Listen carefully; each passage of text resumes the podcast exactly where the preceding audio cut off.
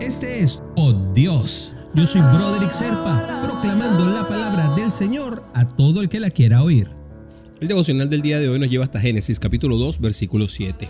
Y Dios el Señor formó al hombre del polvo de la tierra y sopló en su nariz hálito de vida, y el hombre se convirtió en un ser viviente.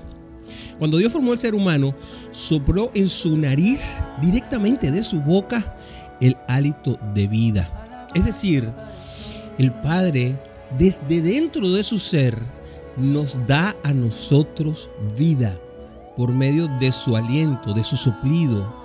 Él es el autor de la vida. Él es el poder creador. Pero el poder creador no viene de una varita mágica ni proviene de un hechizo, no, su poder creador viene de adentro del mismo, de parte de su ser que nos está siendo inculcada a nosotros por medio de esa respiración. Sin ese poder creador del Padre, ninguna criatura estaría viva. Sin Él, la vida no sería posible. No somos obra del azar.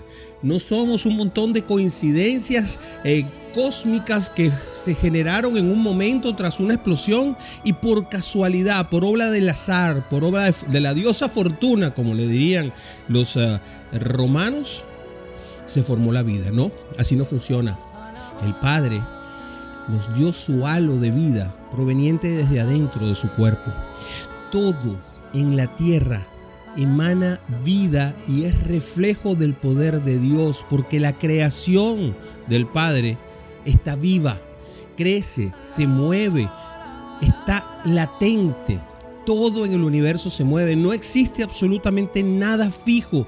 Y es por eso, porque Dios hizo que todas las cosas estuvieran en un perfecto orden, en una maravillosa eh, eh, conflagración para que todo funcione como si fuera un reloj.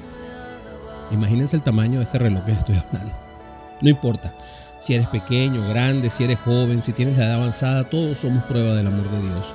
Los animales, las plantas, todo, todo, todo, todo, todo. Las invenciones del ser humano, los descubrimientos que tenemos, todo es parte de ese amor de Dios. Todo lo que tiene vida en la naturaleza, por el simple hecho de estar vivo, alaba a Dios, nos dice Salmos. Y nosotros debemos decidir adorarlo en espíritu y en verdad, nos dice Juan en su capítulo 4, versículos 23 y 24.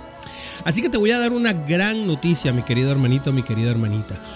Tú eres especial. Dentro de las millones de galaxias, de los trillones de estrellas, de los millones de billones de soles, dentro de todo lo que existe, Dios decidió que tú eres especial.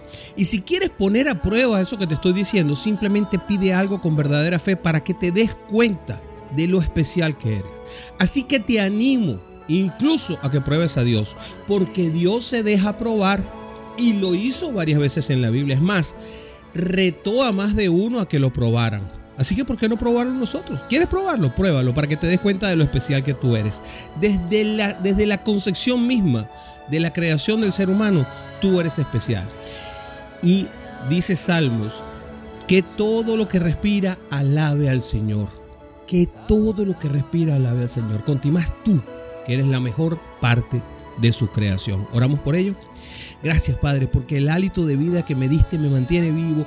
Ese que me hace sentir y ser parte de ti, Señor. Sé que soy parte de tu creación, pero además, por ese hálito de vida que salió de tu boca y que entró en mi nariz, sé que soy parte tuya, Padre. Así que gracias en el nombre de Jesús. Amén, amén y amén.